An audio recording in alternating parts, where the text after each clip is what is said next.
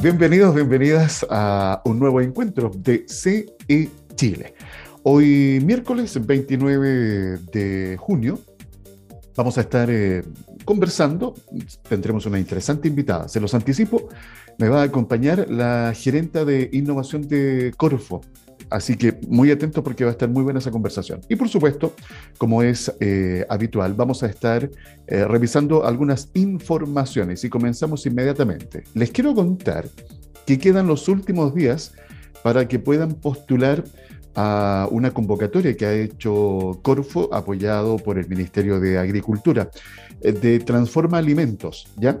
Transforma Alimentos, reitero, programa que es impulsado por Corfo, apoyado por el Ministerio de Agricultura y que eh, el próximo viernes, 1 de julio, finaliza la convocatoria para poder postular al catálogo de innovación alimentaria de Chile 2022. Así que quedan nada más que un par de días. Son 50 iniciativas que van a ser las destacadas en esta nueva versión.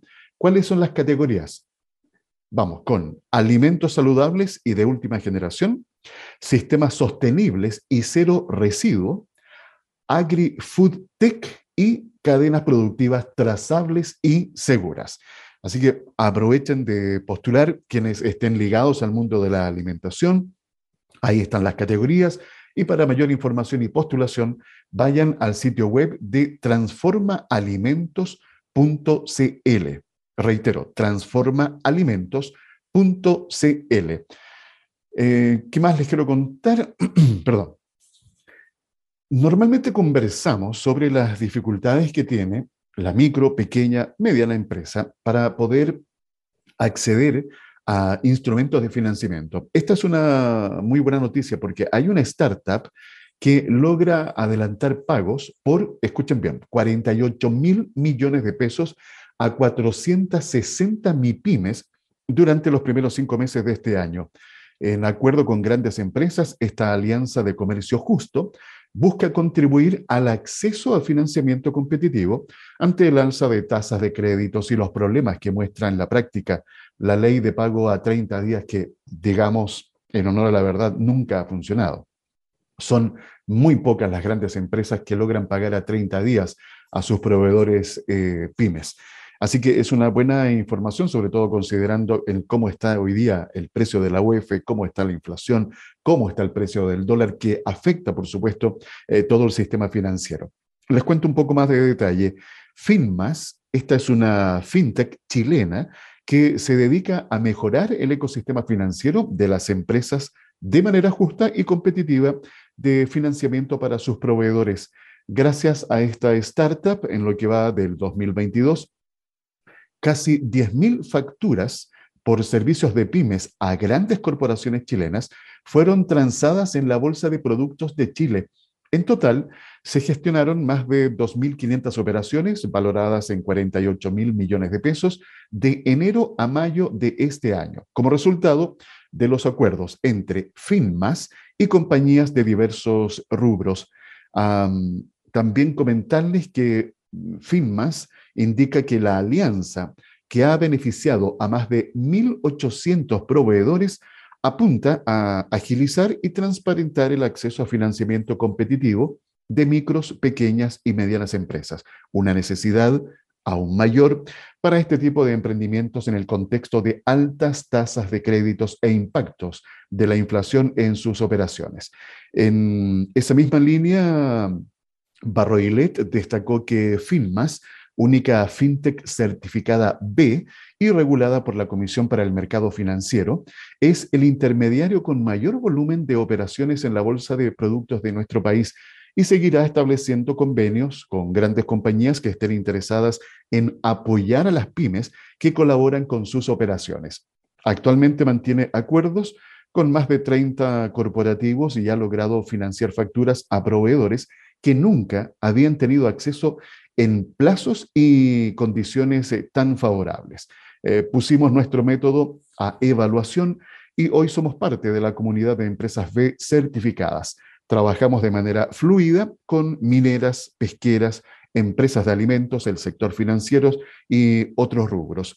Buscamos empresas que tengan como denominador común un carácter sustentable, una preocupación por políticas de ESG, esto es, eh, empresas que tengan criterios ah, de realizar una inversión sostenible, que es un, punto muy, muy importante, y, o también se puedan adherir a alguno de los objetivos de desarrollo sostenible de Naciones Unidas o Pacto Global. Buena información eh, para las pymes que, reitero, normalmente tienen siempre dificultades para financiamiento y sobre todo en, un momento en que está bastante más caro el adquirir deuda.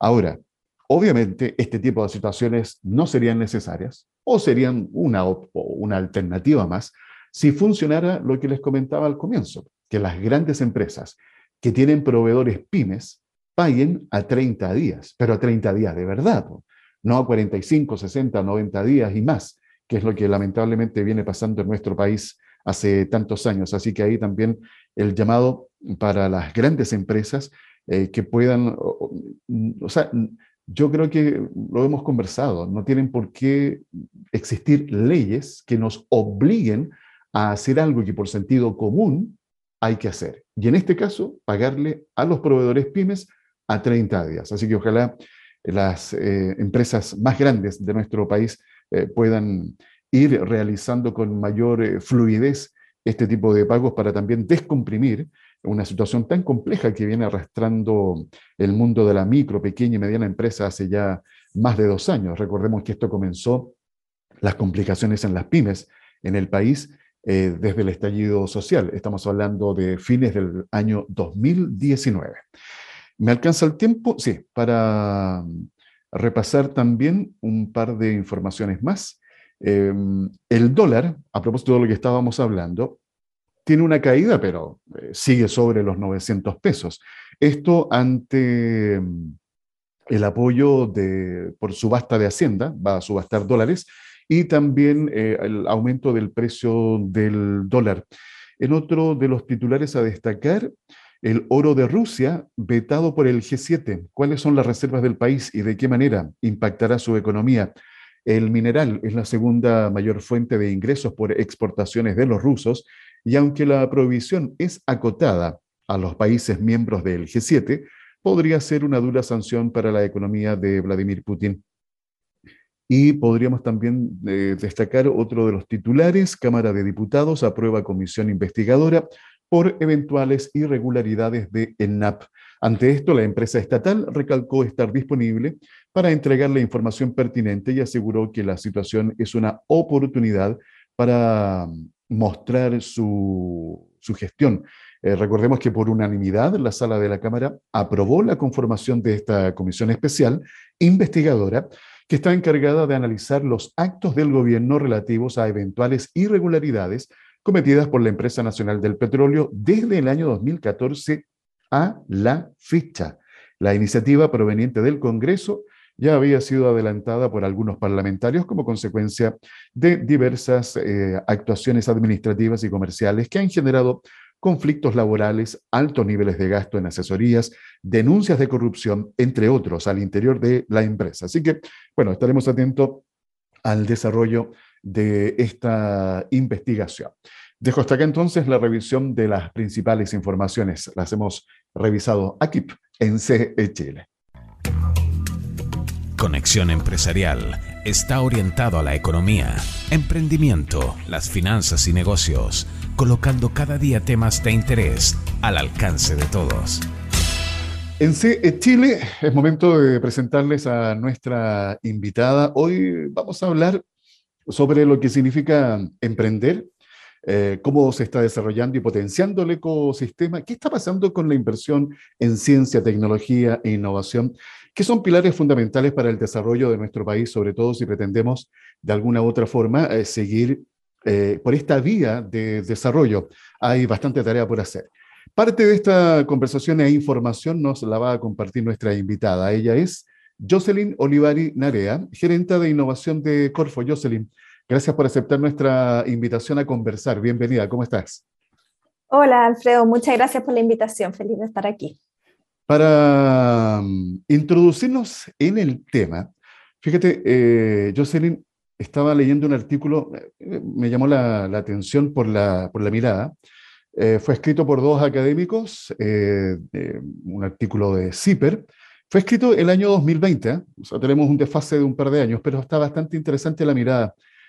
Lo que significa, yo esto lo converso reiteradamente acá con los invitados que nos van acompañando, si pretendemos crecer, desarrollarnos como país, eh, no depender tanto del sistema extractivo como lo es con, ¿verdad? Hoy día las materias primas que tenemos el cobre, ya se nos viene el litio. Eh, tenemos que diversificar la matriz productiva, eso está en el relato y está instalado. ¿Cómo hacerlo? Bueno, hay que invertir en ciencia, tecnología e innovación. Y este artículo, fíjate, hacía mención a cómo se ha ido desincentivando en el último tiempo eh, justamente la inversión en esta, en esta área. Entonces, creo, esto reitero, ¿ah? es del año 2020. Hoy, una nueva administración, hay ganas y energía y una mirada distinta, me imagino, de hacer las cosas. ¿Cómo está, a, propósito de esto mismo, Jocelyn, la mirada que tiene el gobierno del presidente Boric para aumentar lo que es inversión en esta área que es tan importante para el desarrollo del país? Sí, Alfredo, mira, eh, te tengo una mala noticia. Esta discusión sobre la necesidad de reactivar y de seguir invirtiendo en ciencia, tecnología e innovación eh, es un desafío eh, que tenemos pendiente desde hace más de 20 años. Yo más de 20 años en estos temas y desde ese entonces seguimos teniendo el mismo desafío y lo seguimos enfrentando hoy día, ¿cierto? Chile es un país que depende mucho de sus eh, recursos naturales y mm, es importante mencionar de que independiente de que de que tengamos, bueno, somos un país rico en recursos naturales y se ha hablado siempre sobre esta, la maldición o la bendición de los recursos naturales. Lo importante es que no le demos la espalda a los recursos naturales porque esa es nuestra ventaja ¿cierto? Tenemos minería, tenemos em, agricultura, tenemos em, un terreno muy fértil para cultivar alimentos que son demandados a nivel mundial. Por lo tanto, aquí, em, ojo, la estrategia no es darle la espalda a los recursos naturales, sino que eh, generar conocimiento em, alrededor de los recursos naturales. Entonces, siempre el desafío que hemos tenido es, bueno, eh, vamos a seguir exportando cobre, ¿cierto? Pero bueno, la idea es, eh, además, exportar conocimientos y tecnologías asociados, ¿cierto? A la cadena de valor de la industria minera. por lo tanto, un poco asociándolo a tu, a tu pregunta, eh, tenemos que transitar entonces hacia un nuevo modelo de desarrollo, que es lo que ha enfatizado nuestro presidente, ¿cierto? Transitar a este nuevo modelo de desarrollo, y quiero ponerle un apellido porque es lo que, nos, lo que tiene que ver con, con, lo que nosotros hacemos desde Corfo, este nuevo modelo de desarrollo productivo, ¿cierto? Que invita entonces a incorporar una nueva, una nueva política industrial, como se le ha llamado, ¿cierto? Donde lo que tú quieres hacer es desarrollar, ¿cierto? Eh, actividades asociadas a una determinada industria, pero que sean intensivas en el uso de conocimiento, eh, la incorporación de tecnologías. Entonces, te pongo un ejemplo súper concreto.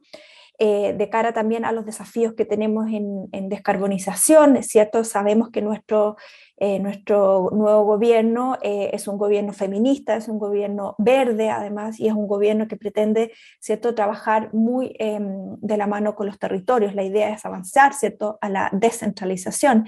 Entonces, en este componente verde es que avanzar, por ejemplo, hacia la transformación de la matriz energética, eh, a la descarbonización, ¿cierto? a abordar los problemas del cambio climático, es un desafío que tenemos eh, que, mm, que, nos convoca como país y una de las maneras para responder eso es a través de la innovación. Entonces, una de las eh, avenidas, ¿cierto? de los caminos que se ha enfatizado mucho en este nuevo gobierno es, por ejemplo, la industria del hidrógeno verde como te sirve como misión, ¿cierto? Tú quieres apoyar al, a la descarbonización, ¿cierto? Llegar a la carbono neutralidad al año 2050, pero además de cumplir con esa misión mediante, eh, o sea, con esa misión de la descarbonización mediante el hidrógeno verde, tú tienes la oportunidad además de generar toda una industria asociada a la producción de hidrógeno verde.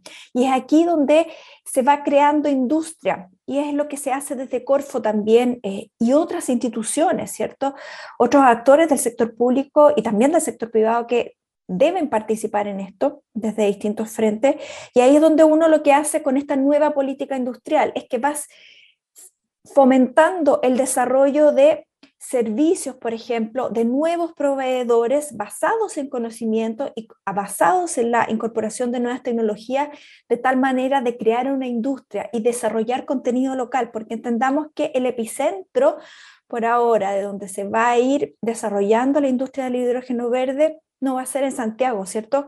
Va a ser en el norte, por las ventajas competitivas que tenemos en términos de la eh, radiación solar, también en el sur, en Magallanes, se ha mencionado bastante por la fuente de energía eólica que puede alimentar la producción de hidrógeno, ¿cierto? De manera, eh, de manera em, verde, ¿cierto? A través, de, a través de estas energías limpias. Por lo tanto, eso va creando industria y eso es algo que nosotros vamos, vamos a ir apoyando eh, muy decididamente desde Corfo. Por eso, la, la solución es esta nueva política de eh, nueva política industrial.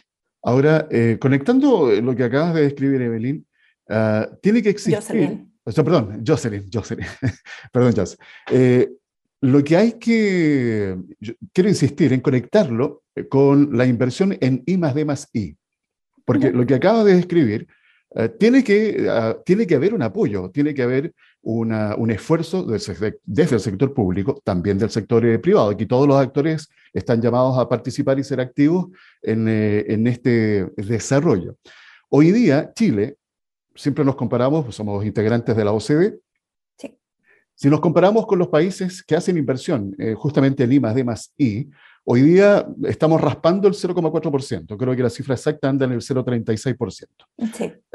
países promedio hablan del 2.2, 2.4% en inversión en I más Hay una brecha, hay un camino ahí que todavía nos queda por avanzar. Ah, en este nuevo modelo de desarrollo productivo ah, que nos acabas de describir, eh, Jocelyn, ¿cómo va la mirada para aumentar la inversión? ¿Qué hacer? Justamente para avanzar en eso, porque es la forma de que más actores también se vayan incorporando. Sí.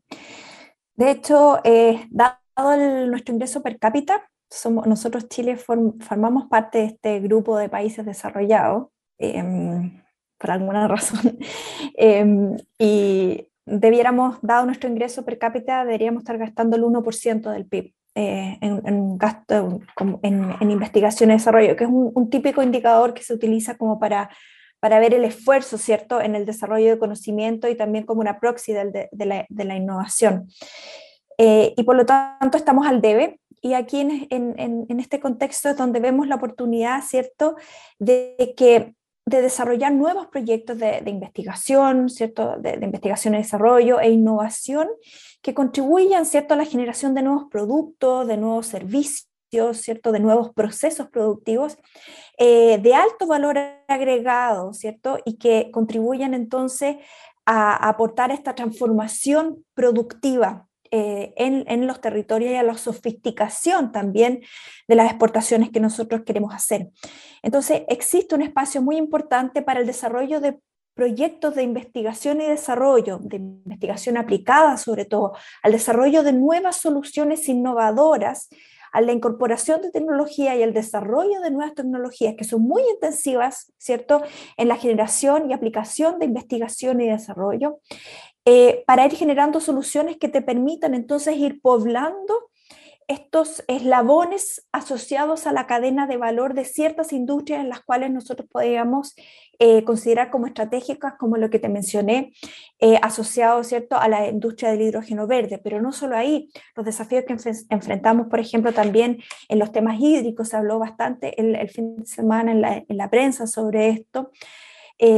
necesitamos generar más conocimiento sobre cómo podemos ir usando de manera más eficiente eh, los recursos, cómo podemos tratar, por ejemplo, las aguas grises y volver a incluirlas, ¿cierto?, al circuito, eh, cómo tratamos las aguas negras. Eh, por lo tanto, esto demanda de la generación de nuevo conocimiento y es ahí donde entran entonces todos estos esfuerzos de investigación y desarrollo, de generar nuevo conocimiento, nuevas innovaciones que nos, nos permitan generar soluciones innovadoras que las podamos incorporar entonces para responder a estos desafíos.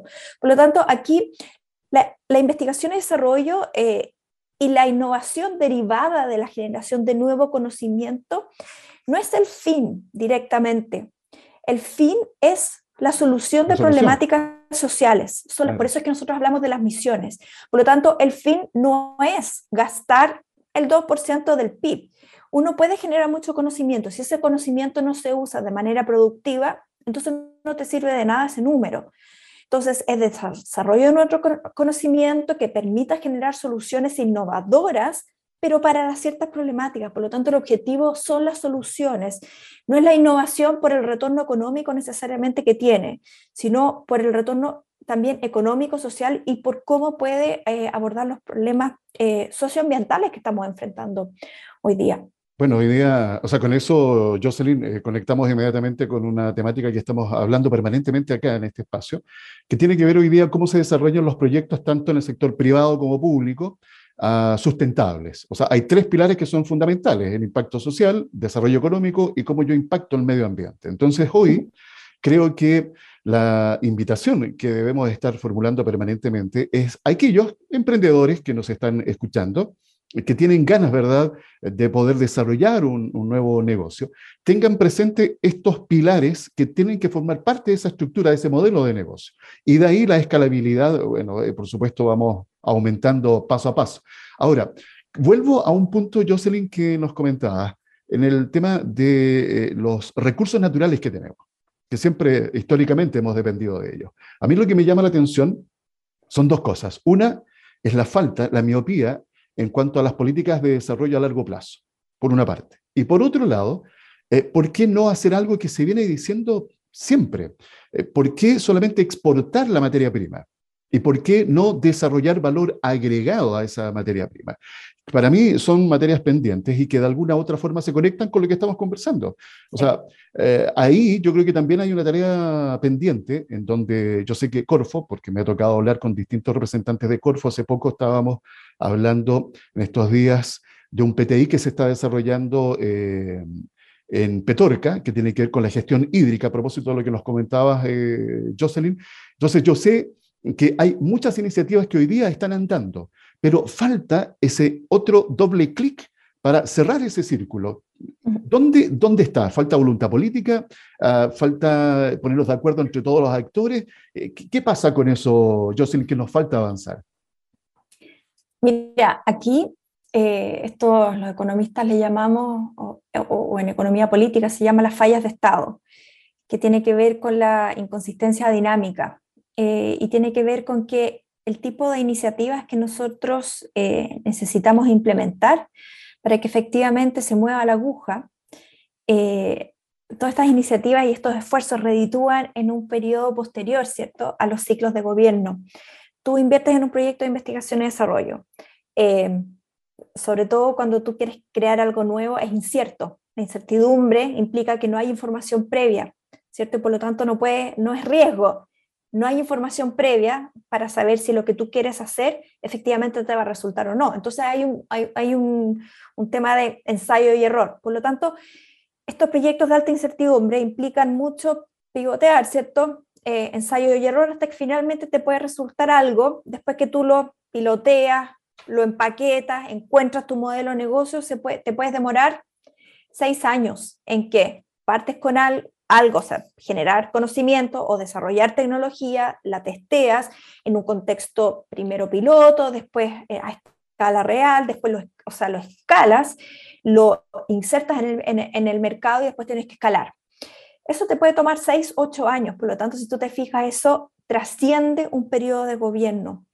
Eh, el apoyo en estos proyectos altamente inciertos, eh, el apoyo del sector público es fundamental, ¿cierto? Porque la rentabilidad privada es distinta a la rentabilidad social de invertir en este tipo de cosas. Como país queremos que se inviertan en este tipo de cosas que puede aportar ¿cierto? a la diversificación productiva, lo que tú mencionabas, agregar valor, no que terminemos solamente exportando cobre, sino tecnología y soluciones para la minería, que no exportemos solamente eh, salmones, sino que soluciones, eh, vacunas, eh, alimentos saludables y tecnología de monitoreo ¿cierto? de la salud en, en acuicultura. Entonces, todas estas agregaciones de valor toman tiempo. Y el problema es que como en este país eh, no tenemos em, reelecciones y sobre todo si hay alternancia de, poder, lo cual es bueno desde un punto de vista de la democracia, ¿cierto? Desde el sector político. Em, muchas veces los énfasis van cambiando y no se le da el tiempo necesario para que estas políticas o estos esfuerzos efectivamente cumplan con, sus, em, con los plazos, ¿cierto? Eh, para que rindan frutos. Entonces eso es lo que, eh, lo que ha pasado em, desde hace varios años con las políticas más bien eh, eh, sectoriales, ¿cierto? Se habló primero de las políticas de los clústeres, después vino otro gobierno, se, se, se, prefiere la horizontalidad, la, la, neutralidad, esto de no escoger sectores, luego se vuelve otro, otro gobierno, entonces sí se pone énfasis en ciertos sectores estratégicos.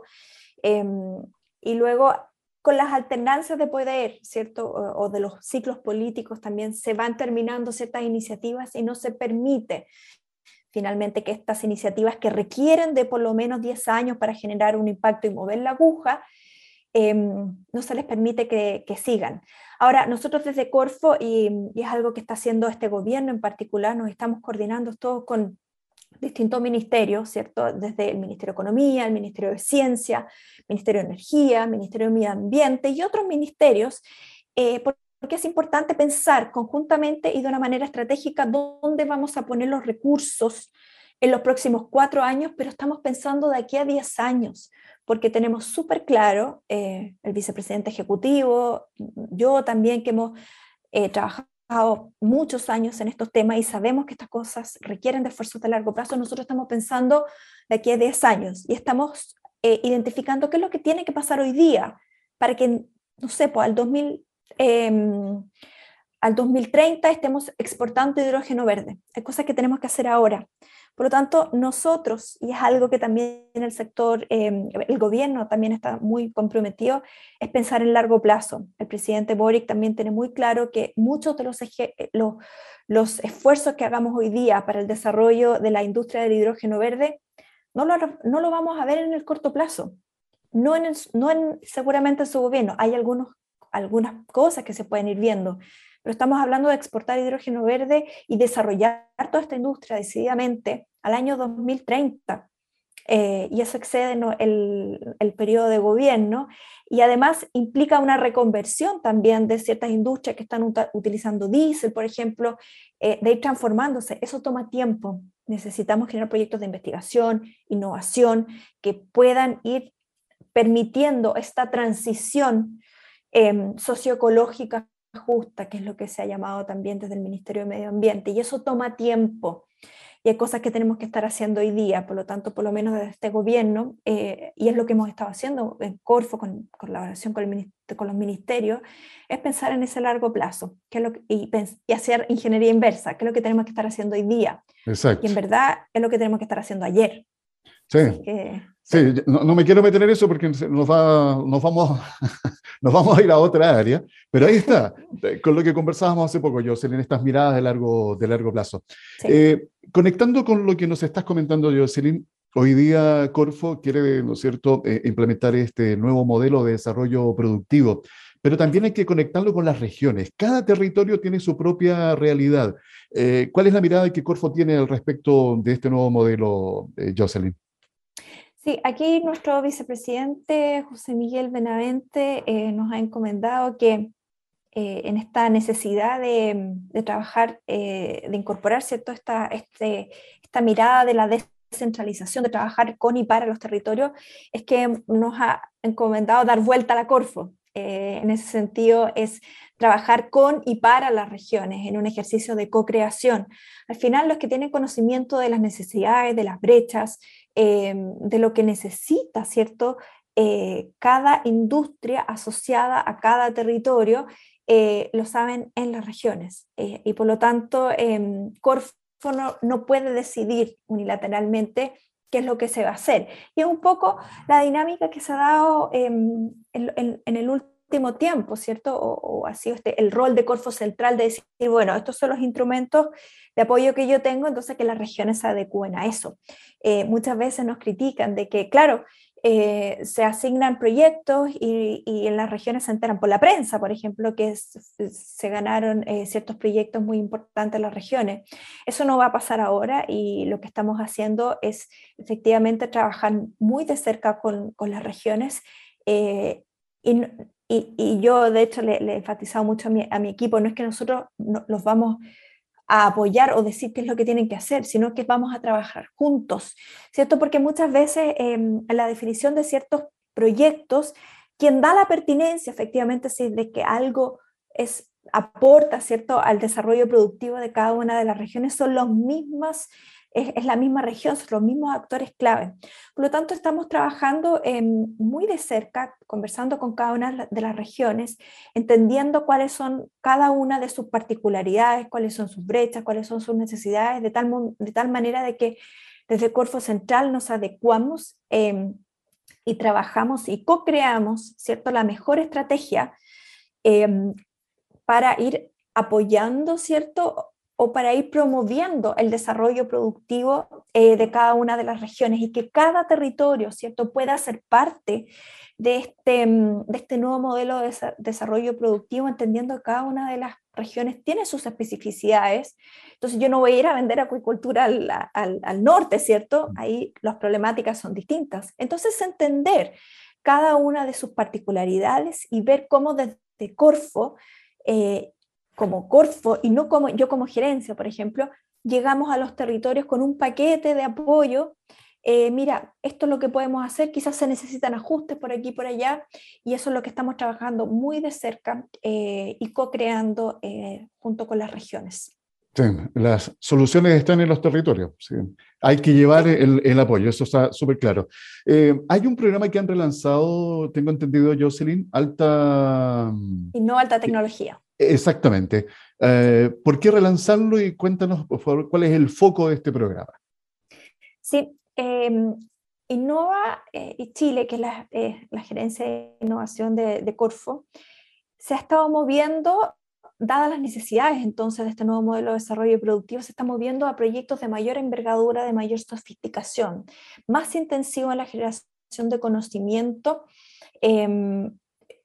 Eh, asociado a la solución de problemáticas em, particulares.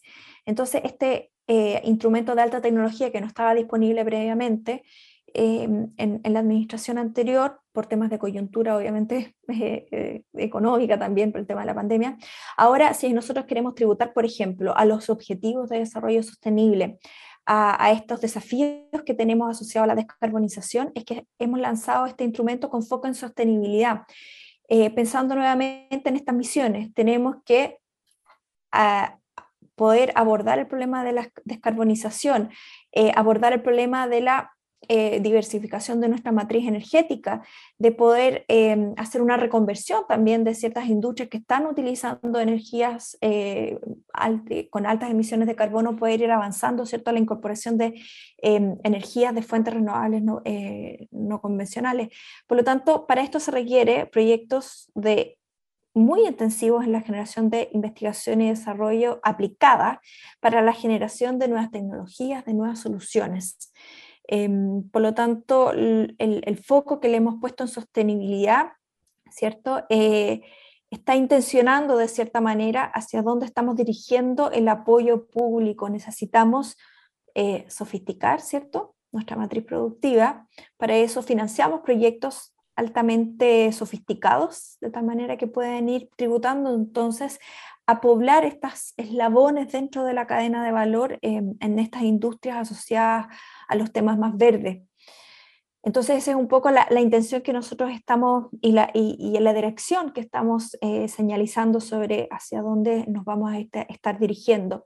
Y en paralelo a esto, también hemos reflotado, ahora no está la convocatoria, pero lo vamos a hacer el próximo año, eh, es, por ejemplo, reflejar los programas de difusión tecnológica, que es algo que piden mucho las regiones, porque si tú, tú quieres que las regiones y las empresas y los emprendedores también que están instalados en las regiones participen, ¿cierto?, de este nuevo modelo de desarrollo, de esta nueva política industrial, es importante ir cerrando las brechas tecnológicas, ¿cierto? Las brechas en capacidades para poder desarrollar innovaciones. Y para eso es que estamos reflotando este programa de difusión tecnológica para ir incorporando, ¿cierto?, tecnologías en las empresas que les permitan luego después de eso, bueno, ¿qué sigue? Después que incorporo la tecnología, quizás a partir de esto puedo generar yo mismo in-house o en colaboración con otros partners, con centros de investigación eh, regionales o con otras empresas eh, del mismo sector, ir generando soluciones. Para, para eso tenemos que ir em, generando capacidades. Por eso es que nosotros queremos hacer esto con las regiones, pero para eso entonces tenemos que ir un poco nivelando la cancha en términos de capacidades de Em, capacidades para poder generar innovaciones. Y en esta misma línea es algo que también se viene prontamente, en la incorporación de Chile a la red de Eureka, ¿cierto? Que lo que hace eso es eh, una red en la cual, eh, de la Unión Europea, donde uno puede participar, ¿cierto?, en, en proyectos de alta sofisticación tecnológica en colaboración con empresas eh, internacionales, particularmente de la Unión Europea. Y eso también es, un, es, un, es algo nuevo que viene desde Innova, porque nosotros necesitamos también conectar a nuestras empresas con empresas, por ejemplo, de Alemania que están, o de otros países de la Unión Europea que están avanzando también en temas de hidrógeno verde, bueno, aprendamos juntos. Y eso es algo eh, muy relevante eh, también para ir acelerando un poquitito el proceso, porque como les decía, si nosotros queremos estar exportando hidrógeno verde al año 2030, tenemos que estar haciendo cosas ayer. Eh, por eso es que nosotros lanzamos entonces este alta tecnología este año con foco en sostenibilidad, donde uno de los focos también, o subfocos, es también el tema de cómo desarrollamos servicios y soluciones alrededor de la cadena de valor del hidrógeno verde y asimismo nos vamos a intencionar rápidamente la conexión de nuestras empresas con empresas internacionales en, en, en, estas líneas también, ¿cierto? Tenemos que acelerar el, paso porque es muy dinámico esto y ya nos ha pasado previamente en otras industrias. Eh, no es que esto esté, esté totalmente decidido, pero si uno quiere generar ventaja competitiva y ser un líder en estos temas, hay que avanzar rápido. Eh, no nos puede pasar nuevamente con la industria, por ejemplo, em, fotovoltaica, que terminamos importando al final todos los componentes, poco desarrollo local, a pesar de que tenemos ventaja competitiva, eh, servicios incluso asociados a, a, la mantención de los paneles solares, hemos terminado incorporando y, y trayendo Em, gente de países de fuera para la mantención de los paneles solares, siendo que hay una oportunidad tremenda también de nuestro capital humano. imagínate el, espacio que hay aquí para los centros de formación técnica para incorporar y ser parte de la solución. Es tremendo, pero mm, tenemos que avanzar em, rápido e ir incorporando a todos los actores de los ecosistemas para que esto ocurra de una manera mm, un poquitito más ágil y podamos finalmente desarrollar industria, además de exportar hidrógeno verde. Así es. Eh, Jocelyn, eh, como el tiempo lamentablemente ya nos eh, alcanza, en especial esta convocatoria, ¿para quiénes va dirigido? ¿Dónde pueden ir a buscar mayor información? Sí, mira, aquí tenemos varios instrumentos que lanzamos. Está el Sumate Innovar, el Crea y Valida I más D, el Alta Tecnología, el Innova Región también, que es un instrumento que está totalmente delegado en las regiones. pueden ver la información en www corfo.cl. Tenemos distintos instrumentos, eh, los lanzamos el jueves, el, martes pasado, ¿cierto? Em, dependiendo del instrumento, tienen distintas eh, fechas de, cierre, de convocatorias, por lo tanto, em, les invito a mirar cada uno de nuestros instrumentos porque estamos, eh, son instrumentos que permiten apoyar en toda la cadena de la innovación. El Súmate Innovar, por ejemplo, que es un instrumento que utiliza mucho la región, está orientado como al, al, pololeo, que le llamo yo, como a instalar la innovación dentro de las empresas. Es su primer encuentro con la innovación que pueden desarrollar en colaboración con un partner, son hasta 10 millones de pesos, em, eh, a ser ejecutados en seis meses. Entonces tenemos desde eso, que es como el primer encuentro con la innovación eh, tenemos el Innova Región, que son hasta 30 millones de pesos, también eh, con un, un, periodo de extensión un poco más largo, hasta eh, el Innova Alta tecnología, ¿cierto? Que son hasta 400 millones de pesos eh, para, ser, ejecutados en un plazo de, cuatro años. Entonces, dependiendo del instrumento, tienen fechas de cierre distintas, así que les invito a mirar cada uno de estos eh, instrumentos que atienden a distintas problemáticas asociadas al proceso de innovación, para que le pongan ahí una mirada. Sí, y que se enamoren, ¿ah? y que ese pololeo se, se, ¿ah? Y que el pololeo se transforme en un matrimonio después, claro. ¿cierto? Porque después, ok, me quedo gustando esto, quiero hacer algo mucho más elaborado. Entonces después te casas con la innovación y la generas, eh, y es parte de tu estrategia competitiva, y eso es lo importante. Instalar la innovación como una estrategia, ¿cierto? Como algo que agrega valor en la, en la empresa. Y eso es un desafío, porque muchas veces en las empresas... Eh, como que, bueno, si lo que ya hago más o menos me funciona, ¿cierto? Entonces uno se acostumbra a hacer lo que ya sabe hacer, pero siempre hay un espacio para mejorar. Hay que salir de la zona de confort. Jocelyn Olivari Narea, gerenta de innovación de Corfo, nos ha acompañado en esta grata conversación. Jocelyn, muchas gracias por este tiempo y por la información entregada. Gracias a ti, Alfredo. Que estén muy bien. Y ustedes recuerden a toda la información eh, sobre lo que nos acaba de comentar eh, Jocelyn, vayan a www.corfo.cl, información que han escuchado aquí en CE Chile. Conexión Empresarial promueve un estilo de economía solidaria, considerando a la persona como un elemento fundamental en todo proceso económico. Antes de despedirme, quiero recordarles lo siguiente. Se está realizando a nivel país la encuesta de microemprendimiento, tarea que hace el Instituto Nacional de Estadísticas. Está recorriendo cada parte de cada rincón del país y por supuesto aquí en el litoral no es una excepción. Eh, de hecho, yo les comentaba en estos días que en las redes sociales, en el Instagram específicamente de la Municipalidad del Quisco, eh, se da a conocer esta información que se va a realizar, partió en mayo y se va a prolongar hasta agosto. Acá en el Quisco eh, recibe, eh, recibe amablemente a los funcionarios en terrenos el llamado que hace la Municipalidad del Quisco, comentándoles que eh, para que ustedes puedan recibir a las y los encuestadores del INE, van a ser identificados de manera muy simple por su uniforme, vienen con un gorrito y su chaquetilla institucional, van con su credencial Ahora, ustedes, en esa credencial en donde aparece el nombre y el root de la persona, ¿cómo pueden ustedes verificar o confirmar esa identidad? Pueden ir al sitio web verificador.ine.cl o bajen una aplicación de escáner para escanear códigos QR y escanean de esta forma el código QR de la credencial del o la funcionaria del INE que va a estar realizando esta importante información. Eh, esta es la séptima encuesta de microemprendimiento que realiza el INE y que arroja insumos que son muy importantes para eh, poder también ir construyendo políticas eh, públicas para que vayan en el apoyo del microemprendimiento. Así que recíbanlos, si les toca, van a ser aproximadamente 7.000 hogares que van a ser visitados para realizar esta encuesta. ¿ya? De esta forma me despido dándole las gracias siempre por acompañarnos. Que tengan una muy buena jornada. Les dejo un abrazo fraternal y mañana nos encontramos en otro episodio de CE Chile. Conexión Empresarial es creado para optimizar las relaciones comerciales, impulsando la accesibilidad, la comunicación y dando apoyo permanente a las empresas en su proceso de modernización y de incorporación tecnológica.